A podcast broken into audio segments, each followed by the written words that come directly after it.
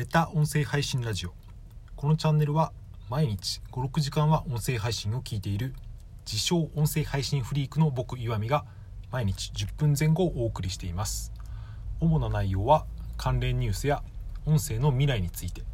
自分で毎日更新する中で気づいたことこれから音声配信を始めてみたい人の参考になりそうな話などをしています。スタンド FM ラジオトークポッドキャスト Spotify やヒマラヤでも配信しています。気になる方はフォローお願いします。9月24日の木曜日になりました。いかがお過ごしでしょうか、えー、今日はですねタイトルコールをかなりかっちりやってみたんですが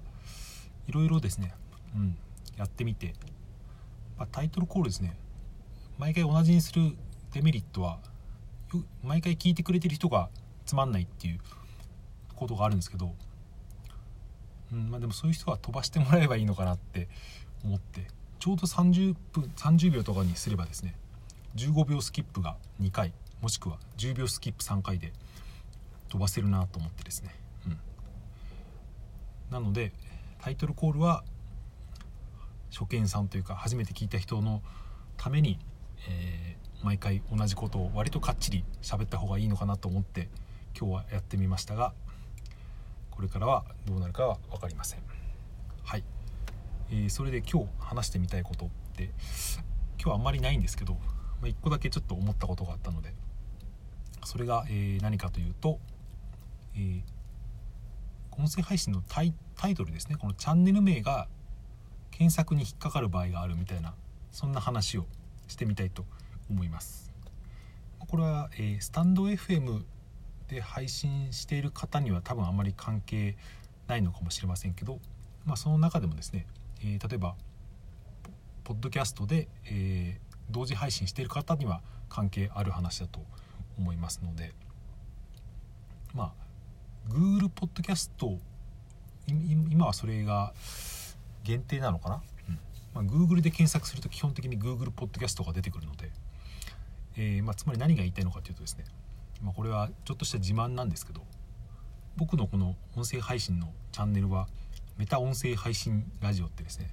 これは、えー、何ヶ月か前からですねそのチャンネルにスタンド FM は多分うん始めた時からこのタイトルだった気がするんですけどラジオトークの方は、えー、途中で統一する関係で、うん、チャンネル名を変えたんですけど、まあ、別に特に何という意味合いもなくですね自分で毎日配信しながら俺って毎回音声配信のこと話してるなって思ったんでじゃあいっそのこと音声配信ラジオでいいやって思ったんですけどそれだけだとちょっと芸がないのでメタってつけたんですね。メタってどういう意味なのかというと、まあ、超越するとかうん上から見るっていう意味なんですけどまあそんな深い意味はないんですけど言ってみればその音声配信すること自体を話してる音声配信ラジオみたいなそういう意味でつけたんですけどうん後々になってですねこのタイトルが割と功を奏したことがちょっとあって、まあ、大したことではないんですけどそれが何かというと最初に言った、えー、検索で表示されることがあるっていうことなんですよね。まあ、その検索ワードは何かっていうと、うん、音声配信だけだと、えー、上位10位にはですね何も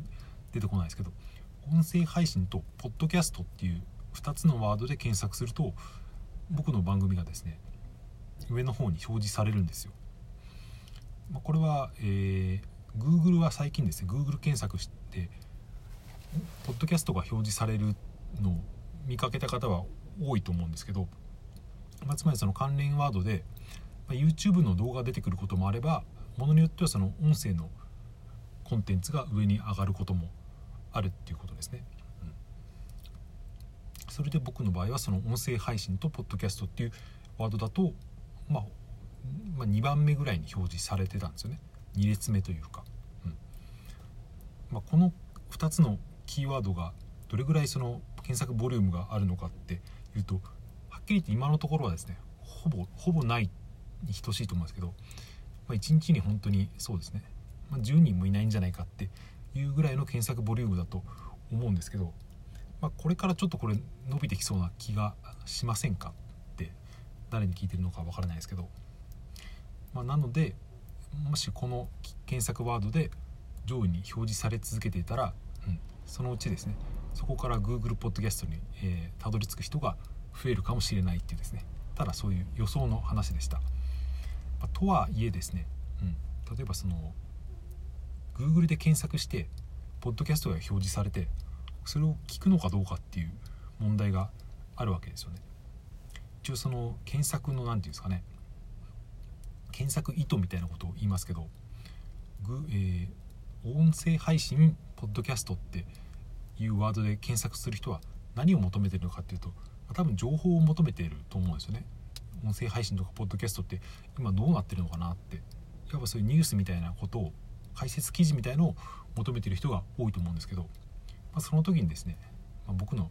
メタ音声配信ラジオってこんな緑のアイコンのですね、えー、変な男が映ってるラジオが表示されたからといってそれをクリックするかなどうかっていうと、うん、あんまりされないような気がするのでまあ今のところそれほどそうですね、えー、流入はないのかなとか思いますけど。それで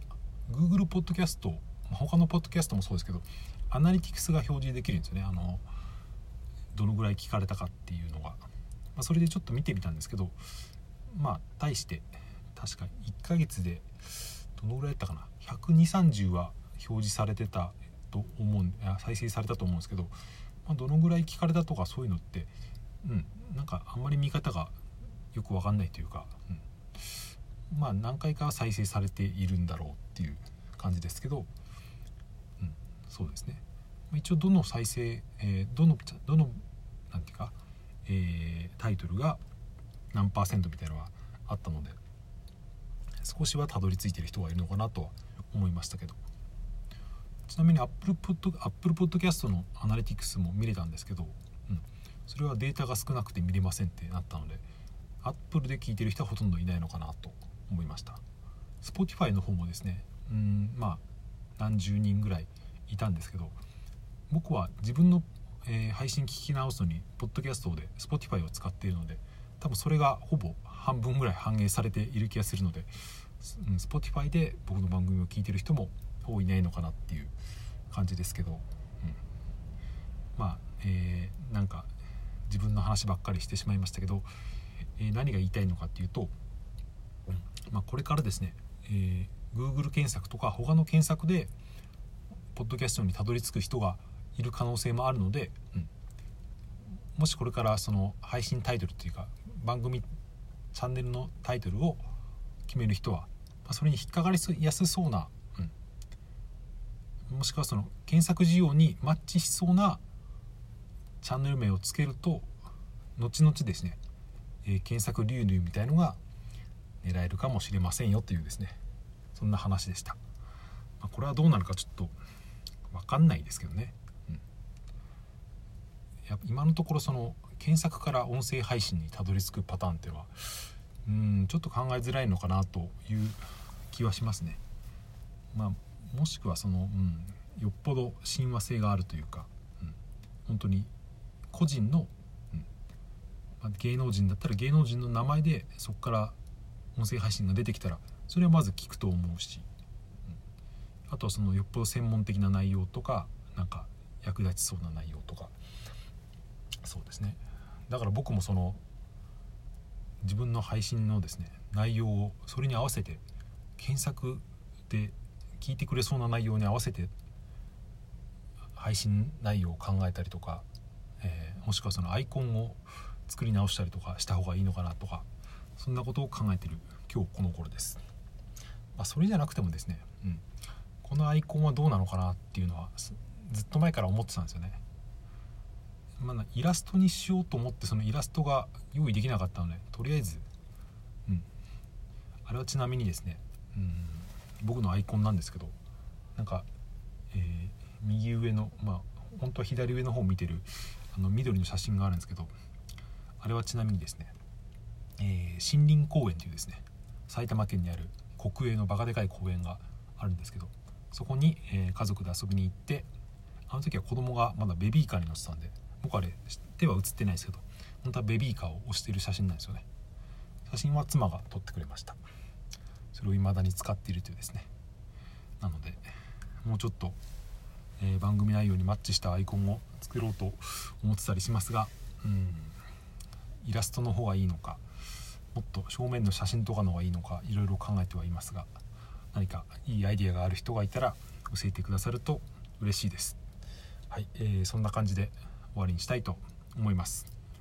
最後までお聴きいただいてありがとうございました。それではさようなら。また明日。